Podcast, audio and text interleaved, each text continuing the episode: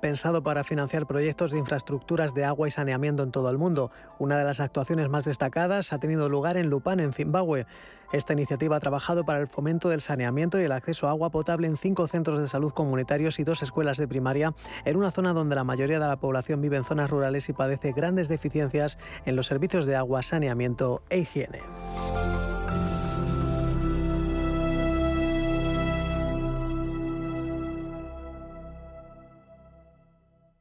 Si necesitas una tasación oficial para solicitar una hipoteca, para una herencia, para conocer el valor de tu patrimonio, tu empresa es Global, con V de valor. Somos una firma líder en tasaciones oficiales homologadas y en servicios integrales de valoración, ingeniería y consultoría inmobiliaria, con más de 35 años de experiencia, rapidez online, rigor y garantía de servicio. Recuerda, Global se escribe con V de valor. Global.es. ¿Conoce las oportunidades que ofrece el sector salud para invertir? En Bellevue, gestora suiza especializada en este sector, contamos con una amplia gama de fondos con la que puede participar en el crecimiento del sector, invirtiendo en todas sus áreas. Aportamos valor y diversificación a su inversión con fondos en biotecnología, salud digital y tecnología médica. Bellevue, primera gestora europea en sector salud. Hoy en día, encontrar la herramienta que pueda resistir el paso del tiempo es fundamental en la renta fija. Es por eso que MFS Investment Management adopta un enfoque Active 360. Visite mfs.com barra Active 360. Llega a Madrid la historia que emocionó a toda una generación. No te pierdas la historia interminable, el musical, en el Teatro Calderón. Adéntrate en el maravilloso mundo de fantasía y vive con todos sus personajes una aventura increíble. Entradas a la venta en la historiainterminablemusical.com. Porque el futuro ya está aquí. Porque la inversión necesita transparencia. Porque existe un ecosistema digital. Porque las criptomonedas ya conviven con el dinero tradicional. Por esto y por mucho más, Radio Intereconomía ha creado My Economy. El espacio cripto de Radio Intereconomía. De lunes a viernes a las 3 de la tarde, My Economy. Las noches de lunes a jueves en Radio Intereconomía te convocamos a Disidencia Deportiva, un programa diferente, influyente, apasionante, disidente y deportivo. Disidencia Deportiva, de lunes a jueves a las 11 de la noche, tu tertulia de deportes en Radio Intereconomía. Los viernes a las 10 de la noche nos visita un gato, el gato gourmet. En Radio Intereconomía, Andrés Sánchez Magro presenta una guía semanal gastronómica, enológica, de restaurantes, literaria, musical y con todos aquellos ingredientes para cocinar la buena vida. El gato gourmet, con el patrocinio de Marqués de Riscal, los viernes a las 10 de la noche en Radio Intereconomía.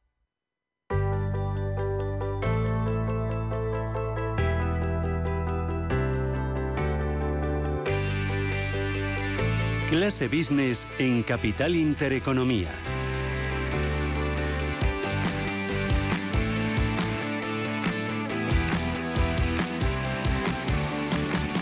Con Maribel Rodríguez, vicepresidenta del Consejo Mundial de Viajes y Turismo. ¿Qué tal estás, Maribel? Muy buenos días. Muy buenos días, ¿qué tal estáis? Muy bien, ¿qué tal el puente? ¿Un puente? Yo los puentes son los que los que me quedo en casita mientras todo el mundo viaja, porque yo luego viajo por mi por mi propio trabajo. Vas al revés. Es fenomenal en Madrid. Voy al revés, sí, sí. Pero muy bien, el puente en Madrid muy agradable, hizo buen tiempo.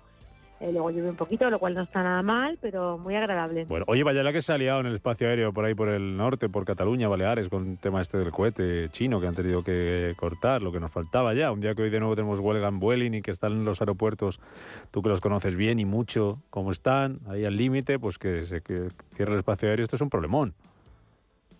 Pues madre mía, de verdad, es que aparte que estas semanas, eh, imagínate, está todo bueno a, a, tope y lo que nos faltaba es tener que perder más oportunidades, tiempo, ahora que íbamos tan bien, España y todo el resto de Europa está muy activo, pero bueno, esperemos que sea un percance y, y todo mm. vuelva a la normalidad, porque desde luego los aeropuertos han sido los grandes digamos, afectados este verano y después del verano con todas las restricciones, con todos los paros, con algunas de las huelgas encubiertas como en Reino Unido que todavía están ahí.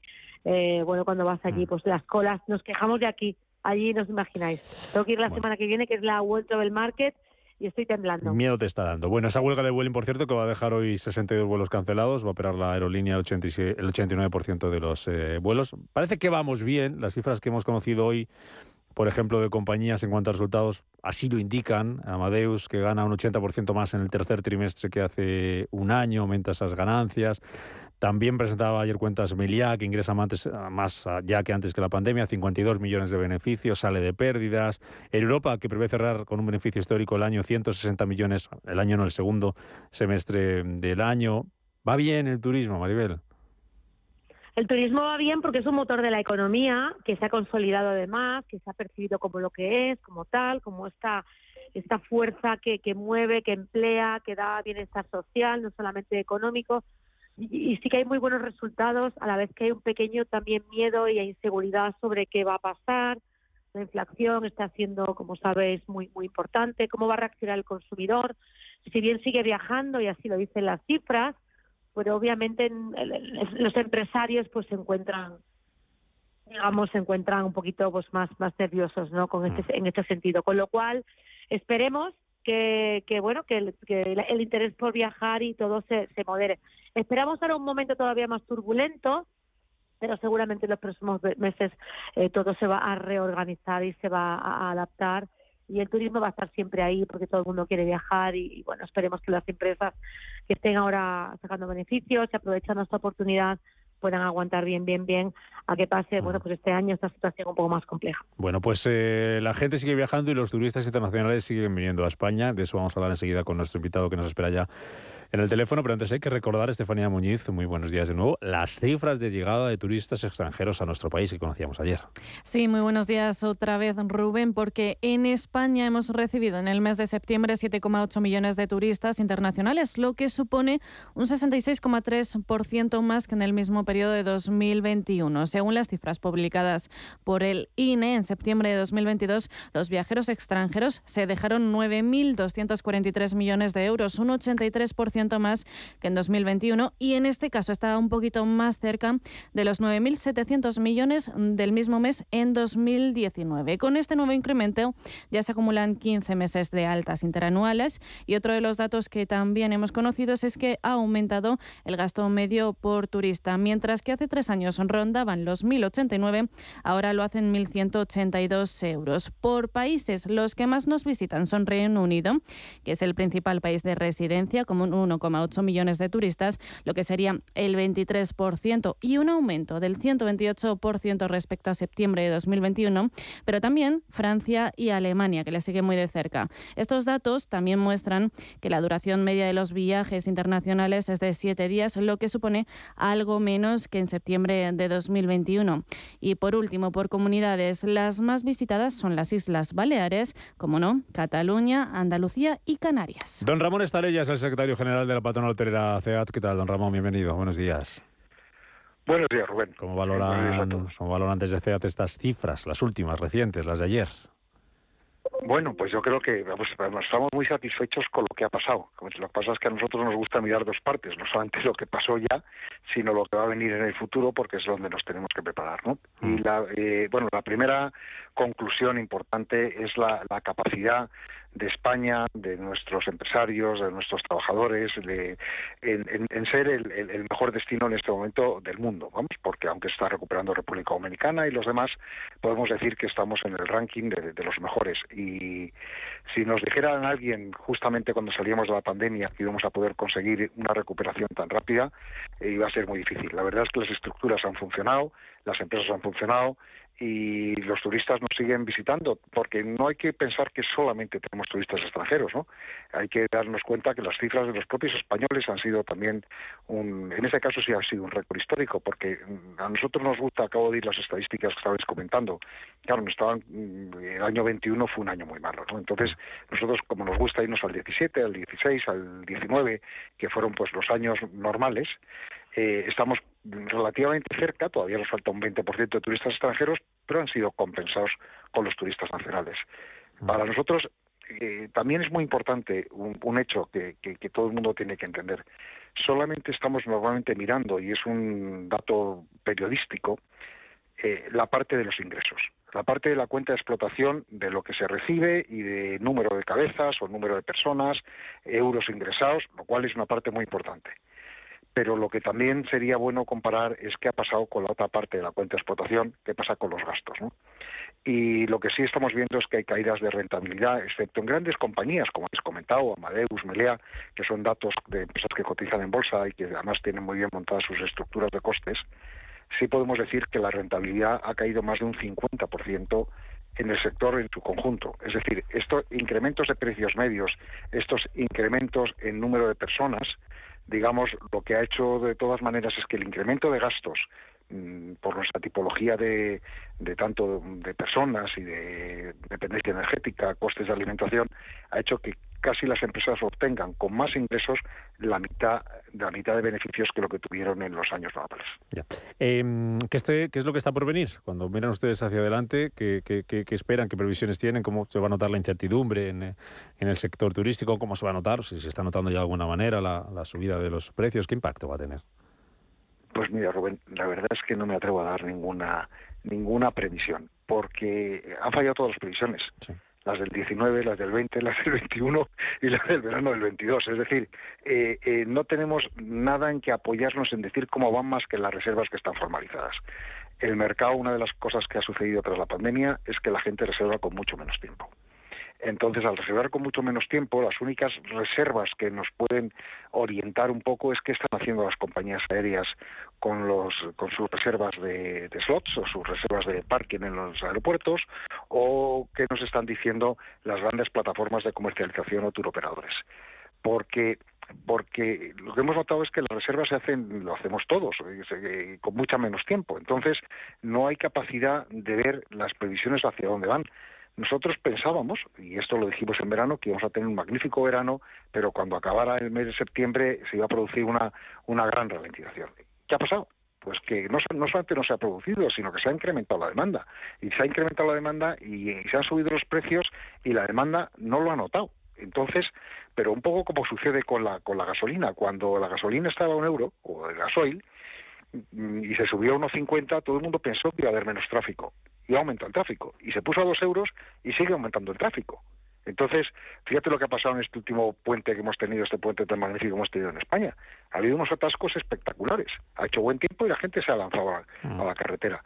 Es muy difícil hacer previsiones. Lo que claramente es, si vemos la botella medio llena, mm, podemos ir para adelante y si la vemos medio vacía, lo que acaba de comentar, la inflación, el sentimiento negativo de nuestros países emisores, los problemas que están teniendo en Inglaterra con sus finanzas, pues nos pueden llevar a muchos problemas. Pero de momento no, están, no se están produciendo, pero es muy difícil hacer previsiones más allá de tres meses. Mm, eh, Maribel, cositas que quieres comentar. Nosotros hemos hecho, hola, ¿qué tal, Ramón? ¿Cómo estás? Nosotros hola, Maribel, guapísima, Alegría, galería. Eh, nosotros como, como organización ya sabéis que hacemos estudios de impacto económico y hemos hecho un forecast, unas previsiones a 10 años. La economía turística a nivel global va a aumentar un 5,8% eh, constantemente los próximos y como media en los próximos 10 años, con lo cual, a pesar de que haya picos y problemas, como todos sabemos, esta va a ser la media, lo cual es muy buena noticia porque antes de la pandemia crecía al 3,8. Y en España va a crecer alrededor del 4, 4,3, lo cual también es buena noticia, es por debajo de la economía, del crecimiento de la, de la mundial, pero bueno, obviamente estamos hablando que vendrá China, que vendrán otros países que están ahora cerrados. Las previsiones son buenas porque viajar, todo el mundo va a querer viajar, como dice Ramón, ¿cómo, es posible que, estuviesen los coches atascando las carreteras con la, con la subida de la gasolina y con otras muchas cosas más? Hay un interés, hay una residencia y además tenemos viajeros que se van a incorporar a, viajar. Pensad que en Estados Unidos casi más de la mitad de la población no tiene pasaporte, con lo cual hay muchísimos mercados todavía a los que nos estamos, nos estamos llevando. En el caso de España, tenemos eh, una clientela madura, porque son clientes, los alemanes, los franceses, los ingleses que están ahora sufriendo, con lo cual el objetivo ahora sería pues alcanzar y llegar a otros países para cuando nuestros mercados ¿no? de, llegada pues tienen problemas que no tengamos que tanta dependencia de ello, pero yo creo que eso ya están los planes, no solamente gubernamentales, sino también de las propias empresas, porque al final del día las empresas van siempre un pasito por delante intentando pues, captar este tipo de, turista. Con lo cual, las, perspectivas son buenas, a pesar de que hay una cierta incertidumbre con la que ya convivimos pero que luego se demuestra que el viajero quiere viajar. Mm, vaya añitos de incertidumbre que llevamos, señor Estalella, ¿eh? Sí, vamos a ver, es que cuando conducimos un coche podemos ir con luces de cruce o con luces largas, ¿vale? Entonces muchas veces si le llevas antes las largas te puedes caer en un bache entre medias. Estoy completamente de acuerdo con Maribel. O sea, más previsiones a 10 años, largo me lo fiáis, ¿sabes? Porque eh, ¿quién nos iba a decir? Hasta el Banco Central Europeo o el Fondo Monetario Internacional se han equivocado en lo que iba a durar la inflación, ¿no? O, eh, el incremento de inflación, o por ejemplo todo el mundo se ha equivocado en la valoración del dólar respecto al euro, ¿no? Eh, eh, eh pasado con la renta variable. O sea que al final, donde están todos los grandes estudiosos y haciendo cifras a largo, mm. es, posible que las tendencias sean esas. Lo que yo sí quiero manifestar es que el sector turístico, eh, debido a la, tipología de, los, de, los, seres humanos, lo que están haciendo, están intentando tener jornadas reducidas, mm, teletrabajos, eh, una sociedad cada vez más hedonista, eh, el, ocio ha pasado a ser una, casi la primera preocupación de muchas personas, ¿no? Entonces, todo eso hace un componente que el sector turístico, si somos capaces de competir, que no nos olvidemos, las cosas no vienen de casualidad, no vienen por una tendencia que la gente quiera viajar. Eh, el que hoy día puede bajar y tiene medios económicos puede elegir irse un fin de semana a la provincia de Guadalajara se puede ir a esquiar a una estación de esquí o se puede coger un avión y ir a la República Dominicana. Es decir, lo que nosotros tenemos que intentar es que esos deseos, que está, y estoy absolutamente de acuerdo con Maribel, se plasmen al final en, contratación en nuestro país. Porque, porque tenemos muchos competidores que lo están haciendo muy bien. Cuando nosotros nos preguntaban en su día que cómo iban los hoteles, decíamos que unos bien y unos mal. Me decían, hombre, sí, pero los de Madrid, pues mira, unos bien y unos mal. No, hombre, los de más categoría, pues unos bien y unos mal. O sea, es decir, no, no hay un tema generalizado. Efectivamente, hay, existe una, una demanda, pero lo importante es saber captar esa demanda y saber ofrecer al cliente qué es exactamente lo que necesita con un precio ajustado. Y, y el acertar es, es, es, eh, no es fácil. Entonces, eh, hemos visto que hasta en los momentos de peor demanda, ha habido empresas que le ha ido muy bien y otras muchísimas que decían es que las cosas van mal porque la demanda va mal. O sea, el hecho de que al final vengan a tu casa y se queden en una habitación de un hotel o que vengan a tu destino turístico, hoy en día compiten los destinos turísticos entre ellos, pero del mundo entero. Muchas veces pensamos que, que la costa de Málaga, eh, poner un ejemplo, compite con la costa valenciana pero es que están compitiendo con la costa italiana y están compitiendo con el Caribe. Es decir, al final... Estoy 100% de acuerdo con Rafael. totalmente. Y perdona que, te interrumpa ahí. Y una cosa que te quiero añadir para reforzar tu mensaje es que precisamente lo que decías, el que el, cliente de poder adquisitivo le da igual lo que valga, lo que pase, porque va a viajar. Con lo cual siempre decimos, hay que intentar que España se posicione en ese segmento que a pesar de las crisis, a pesar de la fluctuación, de la inflación, va a tener siempre a un tipo de cliente que tiene un alto poder adquisitivo. Y lo que le ha pasado también un poco a Madrid, que la atracción de ese tipo de hoteles, la eh, estas nuevas categorías ¿no? Que, que, que antes no estaban, estas marcas, ayudan no solamente a que el cliente venga y se aloje en este hotel de cinco estrellas o de estrellas cinco y plus, sino que el resto también se ve afectado, porque al final todo gana, uno gana, gana otro. Y la competencia, eh, Baleares no compite con Canarias de alguna manera, compite con Bali compite con México. Entonces la hay que trabajar de una manera más consistente y unida para tener un mm. tipo nuevo de cliente. Te hago la última, Ramón. Eh... Si me permites, una, una cosa, Rubén, nada más para añadir esto que creo que es interesante. De todas maneras, estando completamente de acuerdo con Maribel, es un segmento de mercado. Pero a nosotros nos han hecho ricos las clases medias, ¿vale? y nosotros tenemos que ir por la dignidad de las clases medias, incluso de las personas que ahorrando 50 euros todos los meses se cogen una mochila y se hacen el camino a Santiago. Es decir, eh, em, hay que darse cuenta que el pico de la demanda y premio, el turismo premium es una parte, pero es una parte que debe comer a muy poca gente. Lo mismo sucede con los comercios premium. Tenemos marcas súper conocidas, muchas veces francesas o lo que sea, que se ponen en una tienda, pero tenemos marcas absolutamente globales y, y de low cost que hacen sobrevivir todos los centros comerciales. Nosotros lo que somos aquí un gigantesco centro comercial en nuestro país, que tendremos corners premium, pero también tenemos que tener eh, la marca blanca, porque eh, eh, y, defender a todas aquellas personas que haciendo un enorme esfuerzo vienen a nuestro país o viajan dentro de nuestro país y que se van a comer a un restaurante, que se van a un parque temático, que se van a que cogen un apartamento, todos estos alfombra roja alfombra roja, porque muchas veces confundimos el mensaje de que buscamos turistas ricos. Buscamos turistas ricos, turistas no ricos. Es decir, eh, hay que buscar todo, hay que tener un plan para cada uno de los segmentos. Claro, y, un segmento no está contraindicado con el otro. Le voy a empezar, le voy a empezar Ramón, digo que la última en 30 segundos, que va a empezar ya la tertulia de empleo. si me la deja ya así encauzada, pues mira, te lo agradezco. ¿Cómo está el empleo en el sector turístico? Y, eso de que faltan profesionales, ¿hay, ¿hay un problema de falta de mano de obra o no? Bueno, en algunos casos y en algunos segmentos y algunas ciudades sí, y quería poner el ejemplo más claro. En las Islas Baleares, por ejemplo, en donde hoy en día el gran crecimiento de los apartamentos turísticos, en muchos casos ilegales, ha sacado del mercado la oferta de apartamentos y cuando uno tiene un hotel en Ibiza y, viene empleado por, por temporalidad, no encuentra dónde quedarse y es carísimo. O porque en algunas zonas de España, y aquí lo digo, y aunque, aunque políticamente no sea correcta, hay muchas personas que les compensa no trabajar y mm. entonces tú les ofreces un trabajo con el salario que están dentro de los convenios colectivos adaptados por los sindicatos y te dicen, gano más dinero sin hacer nada. Mm. Y entonces aquí tenemos varios problemas. O sea, yo creo que el día que queráis que hablamos del empleo turístico, es decir, tenemos suficientes, eh, suficientes empleos, un millón trescientos mil en España. Es decir, personas muy dignas, muchísimos profesionales, muchos primer empleo, mucha gente que combina ese empleo con atención de mayores de su familia, que lo combina con, con estudios, que lo combinan con otras cosas. Tenemos una tipología especial. Esta reforma laboral no nos ha servido porque ha creado un problema con determinados tipos de, empleos y trabajos temporales que no, que no, que desgraciadamente no pueden ser fijos, ¿vale? Pero eso lo podremos hablar en otro momento. Le recojo el guante. Tenemos un millón trescientos mil personas. ¿eh? Le, recojo el guante, como se suele decir en estos. Eh, Maribel, que me voy, que me voy. Que me voy. 840.000 nuevos. Dijo, digo Ramón que le recojo el guante, como se suele decir cuando le toca algo a alguien en la tele, no cuelgue, que le toman los datos. Y si un día se viene por aquí, eh, dedicamos media horita a hablar de empleo. Hablamos de empleo en el sector turístico, si, si tiene usted bien. Don Ramón Estalellacea, un placer como siempre, de verdad. Un placer. Gracias. Maribel, hasta el viernes que viene. Cuídate mucho. Hablamos. Adiós. Adiós.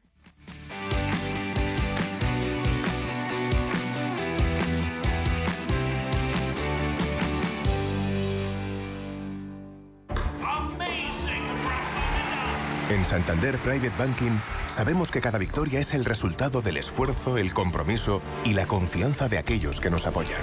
Por eso, como hace Rafa Nadal en cada punto, buscamos la excelencia para nuestros clientes trabajando con un modelo de asesoramiento especializado, lo que nos ha llevado un año más a ser reconocidos como la mejor banca privada de España por la prestigiosa revista de Banker. Santander Private Banking. Cada victoria nos empuja para seguir mejorando.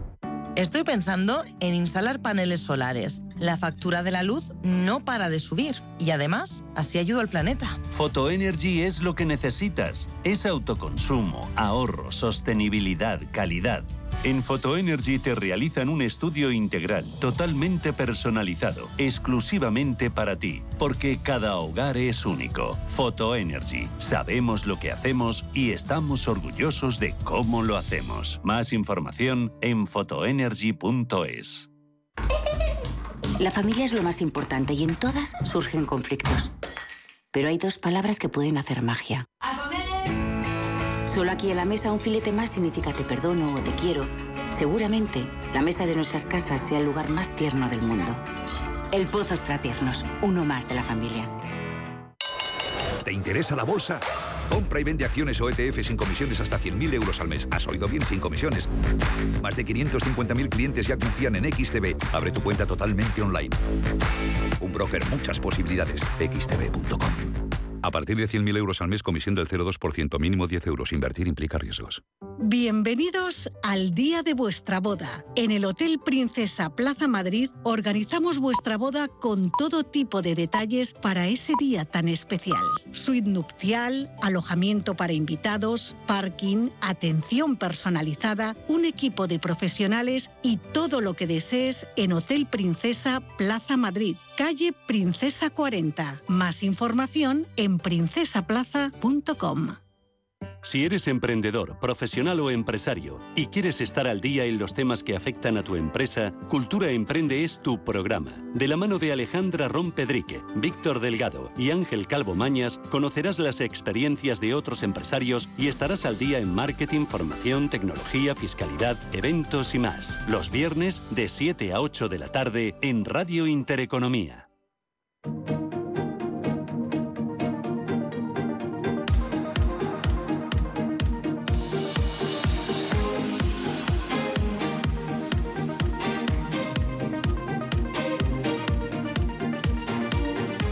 Capital Intereconomía, Foro de Empleo.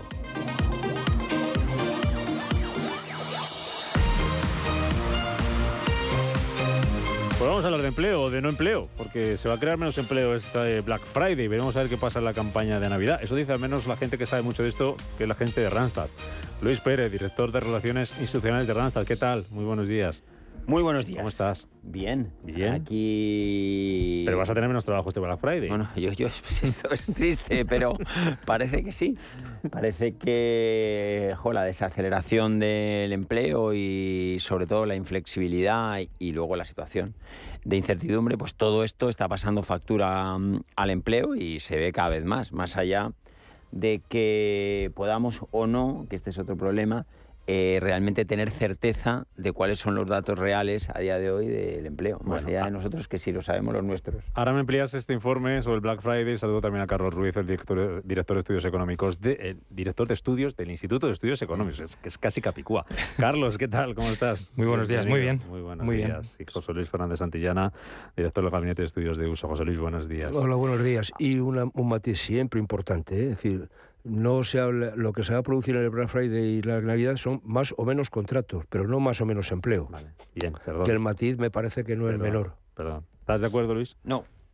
Pues no. Porque, eh, es decir, eh, los contratos, salvo que José Luis me corrija, son empleo. Es decir, si una persona tiene un, un contrato, significa que ayer no trabajaba y hoy trabaja. Esto no hay Sí, sí, tío pero, pero- río. si estamos hablando de creación de Eh, yo empleo y empleo neto. No, yo no, no, entiendo lo que dice Luis. 33.400 empleos no son 33.400 empleados. Claro. Eso es el matiz, ¿no? Eso sí, pero bueno, pues eso ahora es más matizable. Pero ahora- porque 30, pu- porque 250.000, por poner un ejemplo, contratos indefinidos de más de un contrato indefinido en el mes, tampoco son 250.000 trabajadores más. Uno. Muy bien.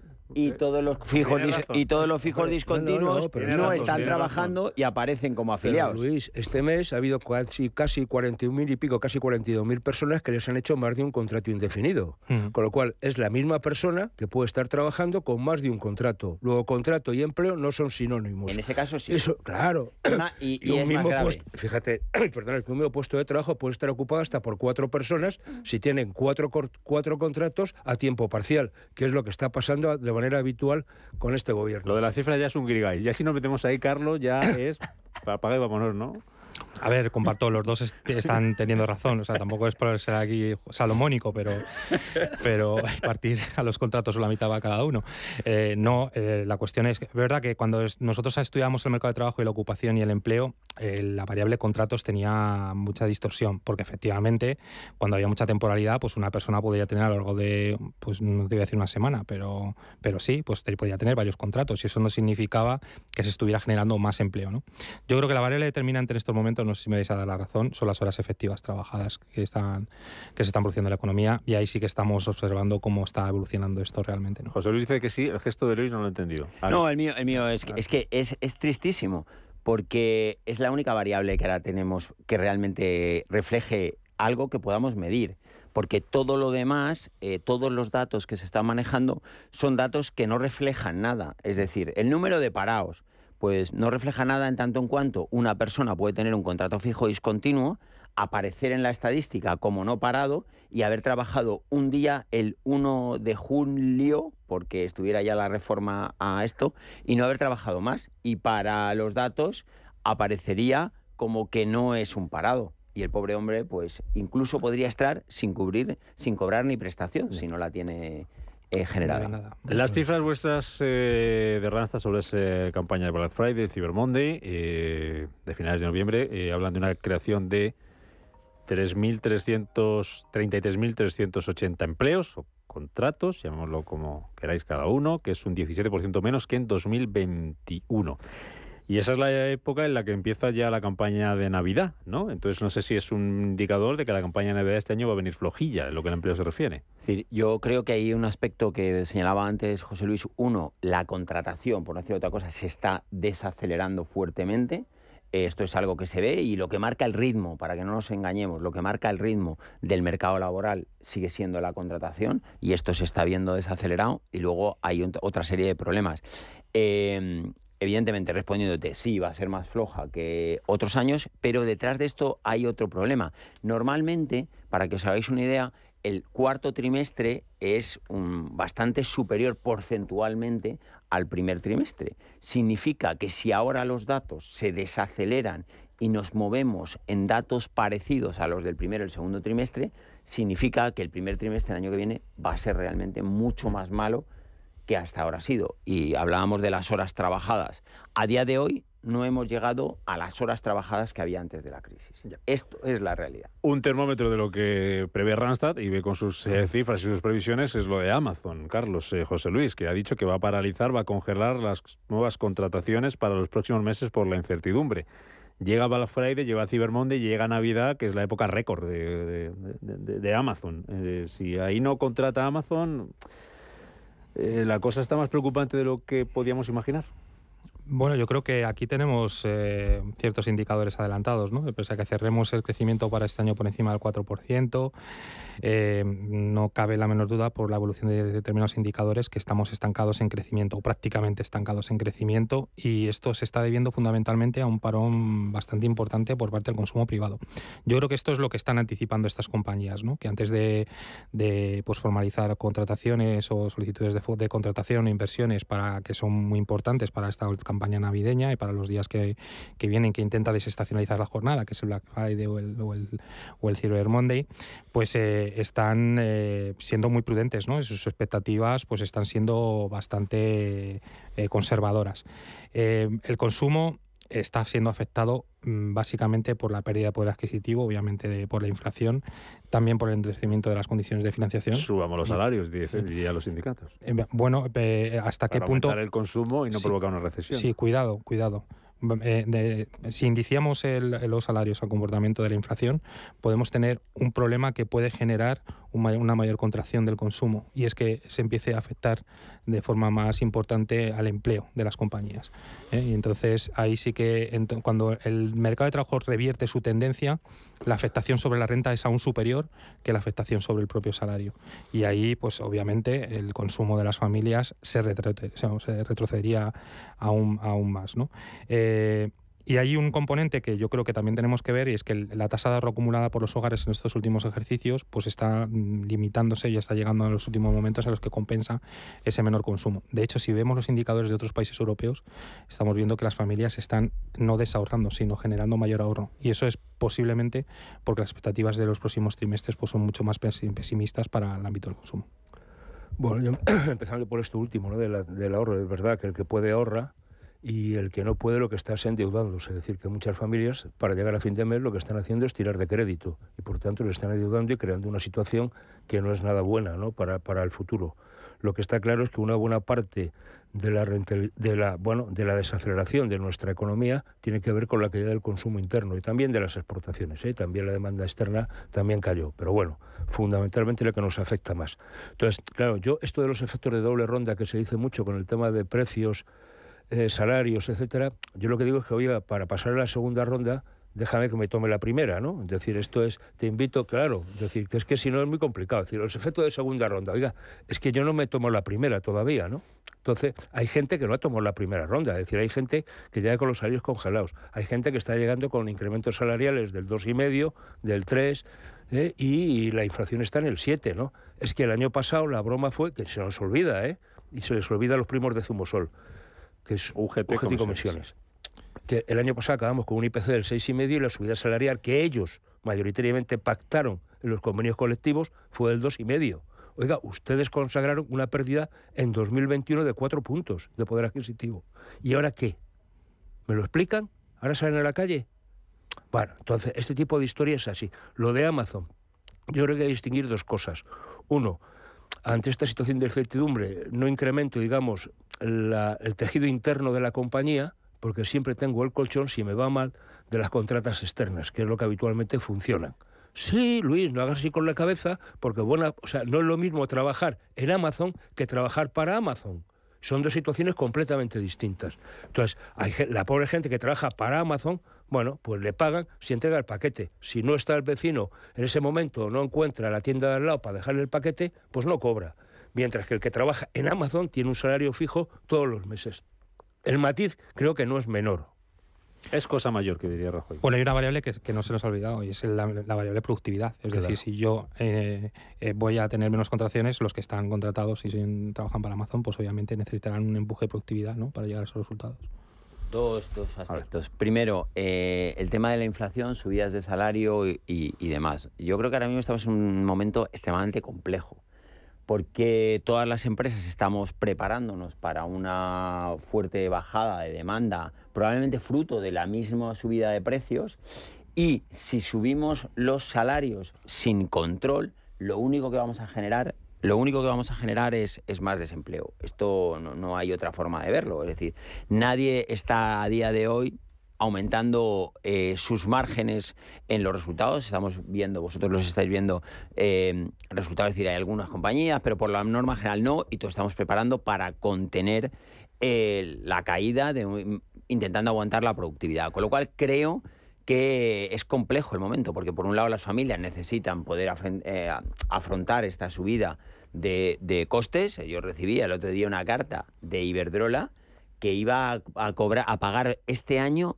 multiplicado por tres lo que pagaba de gas el año anterior, que no es cosa menor, volviendo a citar a Rajoy. Eh, ¿Sabes? Entonces, por un lado tienes ese problema, pero por otro lado tienes el problema de que si el- el- los datos en las compañías están bajando, tienes que intentar gestionar la productividad. Pero ya me lo que pero eh, luego si quieres hablamos de qué compañías com- son las que bajan o no. complicado, Es decir, complicado. Estamos viendo datos de todas las compañías del IBEX que están teniendo beneficios récord. Sigo, la gran sigo, mayoría sigo. de ellos. Me- me- 35.000 los sobre 3 beneficios son millones. porque si No, suben, no, pero bueno. si suben los precios y suben los costes, 35.000 sobre 35, perdón. 35 si suben los precios suben los costes, suben los beneficios, pero el valor, que es a lo que vamos, no es tal. Pero bueno, terminemos el razonamiento. Y luego las empresas, eh, las empresas eh, subcontratistas, las empresas, no me gusta llamarlas subcontratistas, pero bueno, las porque al final son las empresas de servicios que, que operan en España. Es que sin empresas de servicios, No, pero yo no me he probablemente eso, Amazon Luis. no Sabes podría que no me he referido trabajar. a eso. Sabes que he referido al pobre persona que le contratan como autónomo de manera individual, que no tiene nada que ver con la prestación bueno, pues, de pues que servicios se vaya a la que Audiencia Nacional y que le denuncie por Eh, ser bueno, un falso autónomo. Mira, pero entre la necesidad hay... Mira, cuando has dicho subida salarial descontrolada, perfecto. Pues haga usted subidas salariales controladas y ya está. Si no pasa nada. Pero hagamos subidas salariales, ¿eh? ¿Cuánto sería una subida controlada, Carlos? Pues no sé. En, Cuatro, en- en- tres y medio, como los- Depende de las los circunstancias de la. Primero, de, de- de las circunstancias del sector y de la propia empresa. Obviamente estamos teniendo si- en convenios colectivos que estamos al 2,6%, ¿no? 3% de. Y otros están firmando el 5 y el 6, ¿eh? O sea, Digo, que- depende, pues- pues- pues Digo que no pasa nada. Sí, decir sí, es hay que- ver Para eso están los convenios. Claro. O sea, lo que no vale es el café para todos. Eso es. Sacado, sí, esto es muy español, uno con leche, otro solo. Pero esto no lo dice, pero esto no lo di- esto no lo dicen tú nadie. Sí, Eh, ¿cómo daros no? cuenta que la que no? herramienta, la herramienta no, del diálogo social es tan válida. Yo esta mañana, Lorenzo Amor, ¿qué hacías a las que a ocho? nivel sectorial, Pero- que a nivel ¿Qué empresarial. hacías a las 8 y cuarto? Pero ¿cómo calificas de ¿No has herramienta escuchado a Lorenzo Amor? lo Pues que lo ha es dicho. una cosa oxidada, obsoleta y que no funciona? Oye, abro paréntesis. Ya han reabierto el espacio aéreo de varios aeropuertos por el tema este del cohete chino. Cierro paréntesis. Amazon no va a contratar y Twitter va a despedir. Estefanía, Raquel, contadnos a ver qué pasa hoy, que tiene el lío allí, ¿no? Bueno, pues rematando Amazon, ya que hemos empezado por esta compañía que está en el punto de mira por paralizar las contrataciones, según el diario The Verge, la compañía no está congelando la contratación por completo, pues seguirá fichando profesionales para funciones de ingeniería y demás y así cubrir determinadas vacantes. Pero ya sí, continuamos por Twitter. Una de las noticias que lleva rondando las portadas de estos días es que sus empleados, que son, atención, 7.500, recibirán un correo en el que sabrán si están despedidos o no tras los recortes del ya propietario y CEO Elon Musk. La- recordemos que la compañía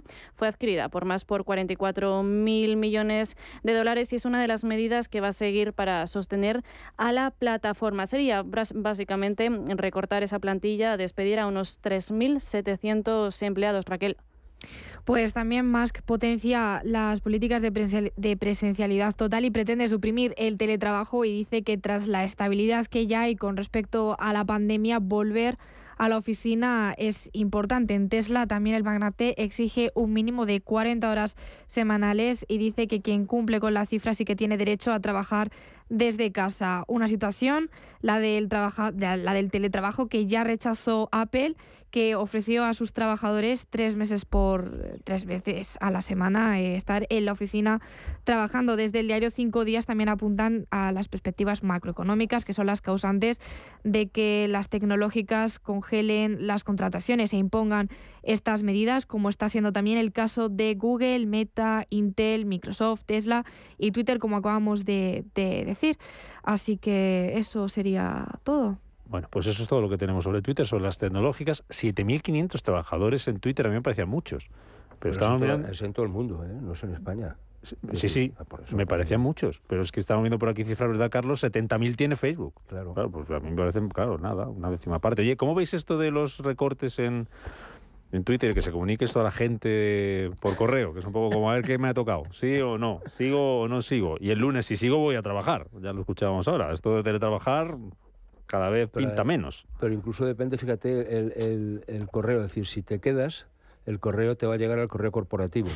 Si te llega, sí, sí, sí, sí. No, no, no, no, es verdad. Yo he visto la noticia. Si te van a despedir, te llega tu correo personal. Es decir, la notificación. Porque ya estás dado de baja, Ya estás, claro, es decir, es todo de lo más, de lo más. Yo creo que esto no tiene nada que ver con el tema de la ralentización del empleo de, o de la incertidumbre de las tecnológicas en general, o sea, Google, eh, Meta, etcétera. ¿no? Yo creo que tiene que ver con un señor que ha estado, llevamos seis meses o más pedaleando con el tema de la compra o no, guerra con los con los anteriores propietarios, al final lo ha comprado, después de haber estado haciendo todo tipo de enjuagues, y ha entrado como elefante en cacharrería, se va por delante al Consejo de Administración, y lo que va a poner es un grupo de fieles para, vamos a ver al final si esto responde o no, porque este quiere cobrar por hacer clic. ¿eh? Es decir, que este es el problema, es decir, que este ha venido a Twitter no para mejorar la red, sino también, entre otras cosas, para hacer negocio, por mucho que lo venda de apertura, de libertad, etcétera, ¿no? ¿Eh? Eso es lo que él cuenta, pero yo mucho me temo que si tú ahora tenías una cuenta que estaba verificada y por mantener esa cuenta verificada te va a cobrar 20 euros al mes, pues mucha gente va a dejar de estar verificado. Bueno, yo creo que este tipo de, noticias eh, tiene varios planos, ¿no? Yo creo que por una parte está la, empresarial o la puramente financiera, y es verdad que a lo mejor quizás la oferta de 44.000 millones pesa muchísimo, ¿no? Eh, leía en una noticia de Guardian que decía que eh, la compra apalancada genera una, un debe en gastos de intereses de 976 millones, creo, anuales, ¿eh? y que a ver dónde sale una compañía que no, no está teniendo los eh, ingresos esperados, ¿no? Una compañía como, como Twitter, ¿no? La, verdad es que quizás es un poco excéntrico, ¿no? Que te levantes por la mañana y digas, pues bueno, entonces la mitad de la... Voy a actualizar el correo, a ver. y, estás fuera de la compañía, ¿no? pero, pero yo creo que responde, como bien ha dicho José Luis, a, otro, a otras cuestiones, ¿no? Que de decisiones personales y de trayectoria ¿no? de, de, la, pues de lo que es la red social. ¿no? Y, y, luego, pues también saber exactamente qué es Twitter. ¿no? Eh, yo creo que eso es un poco lo que tenemos que definir. Es un medio de comunicación, es una red social, es eh, un sitio donde se comparte conocimiento, un sitio donde se promociona, un sitio donde se discute, eh, se discute, que es generalmente, es, efectivamente, ¿no? Y hacia qué sesgo se discute, por quién está más poblado, etcétera. Eh, yo creo que en la definición de lo que es Twitter eh, estará mm, el futuro de la, propia, de la propia compañía y sabremos si las decisiones que se están tomando en estos momentos, que además te la van a premiar o castigar en los mercados, pues son las adecuadas. Mm. Luis. Bueno, yo habéis preguntado un par de cosas. Una, respecto a los despidos por correo, eh, pues es evidente que ahí hay dos partes. Uno, el mercado americano no es el mercado europeo, es decir, entonces esto siempre hay que tenerlo presente, ni parecido. Eh, y segundo, es verdad que si la persona tiene que estar en el centro, pues parece que a simple vista no es la modalidad más adecuada. Pero insisto, no lo podemos ver desde nuestro prisma y desde el modelo que tenemos acostumbrado. Segundo, yo creo que en la en Twitter y en Elon Musk y en todo esto hay dos partes. Una, evidentemente, financiera, pero que esto es lógico. Un empresario coge una empresa para ganar, para ganar dinero, porque si no lo hiciera así, al final lo que habría es que no habría empresa, no habría puestos de trabajo, no habría familias que pudieran tener dinero, con lo cual, bendito sea Dios que ese sea el objetivo.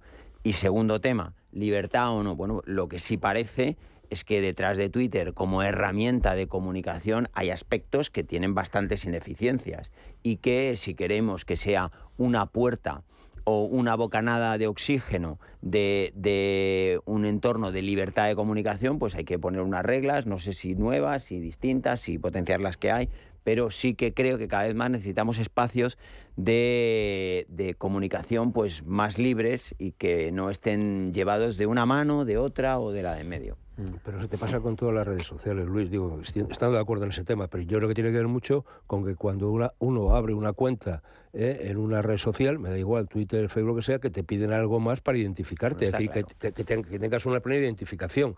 porque a partir de ahí esto funciona. Pero fíjate que Twitter era de aquellas redes que luego era como muy escrupulosa para algunas cosas y tú planteabas una denuncia de una cuenta, automáticamente pasaban a bloquear la cuenta, es decir, sin, sin investigar, es decir, si realmente tenías o no razón.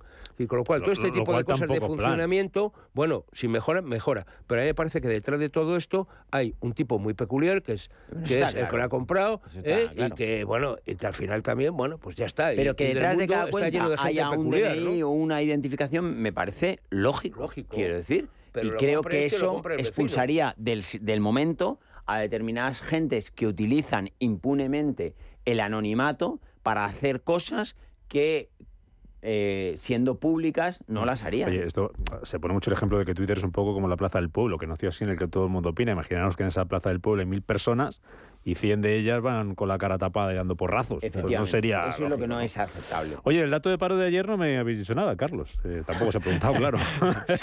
no sé si de la primera parte de, puedes sacar algunas conclusiones, pero a ver, eh, entre este titulares telegráficos, yo creo que el, el mercado de trabajo, según los registros de afiliación y paro registrado, tiene cierta fortaleza con, los otros indicadores de actividad que estamos viendo, pero hay señales mixtas que nos eh, muestran pues que el, empleo se está desacelerando y que, que la reducción del paro pues está, está llegando ya a mínimos.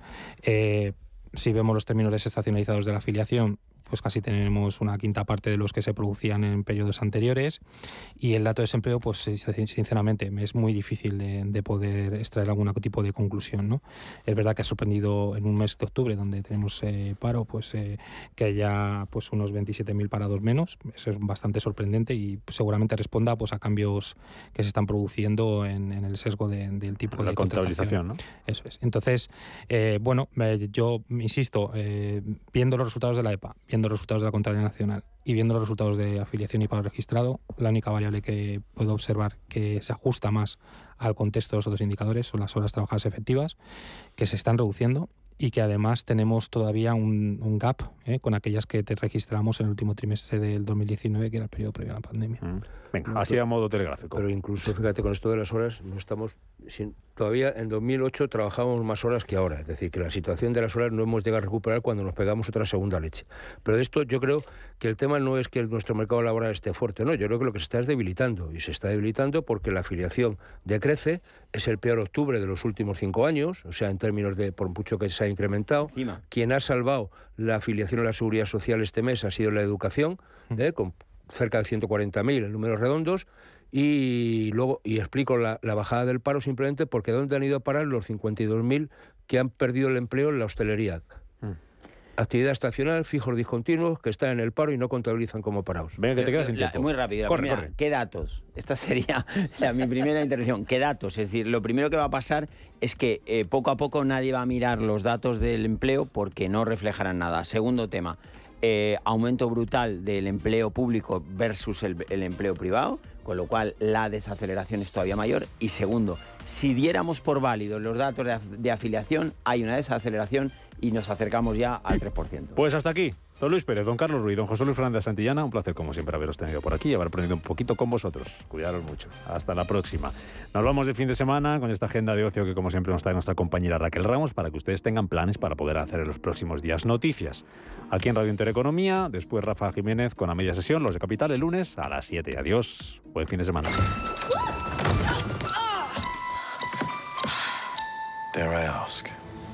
Netflix está de estreno este fin de semana con la segunda entrega de Nola Holmes. El personaje regresa en una historia que continúa el misterio de su antecesora con las interpretaciones de Millie Bobby Brown y Henry Cavill.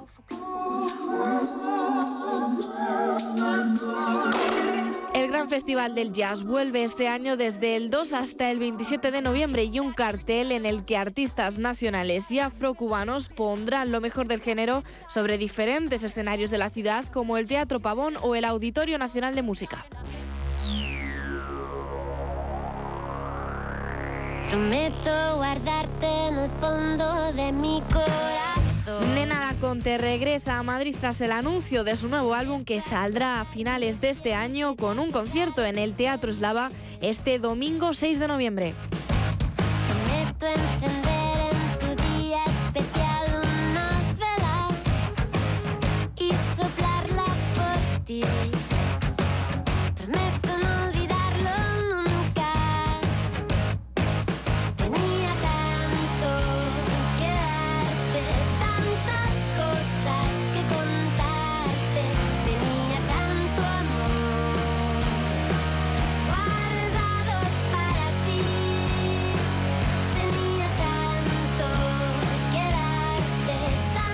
Los mercados financieros.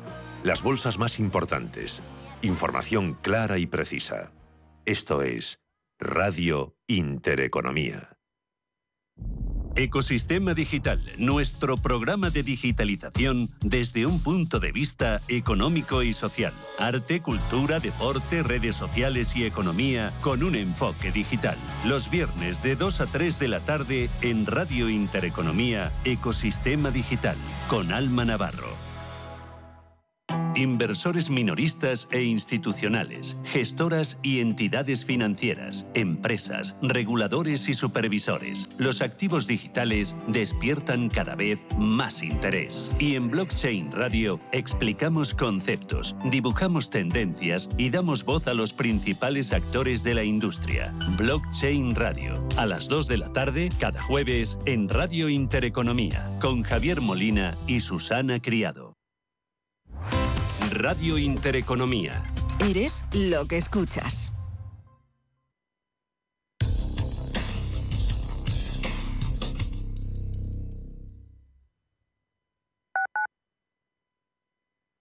Inversiones inmobiliarias Grupos Eneas, cesiones de créditos, inmuebles en rentabilidad, compra, reforma y venta. Infórmese en el 91 639 0347 o en info@eneas.com. Inversiones inmobiliarias Grupos Eneas.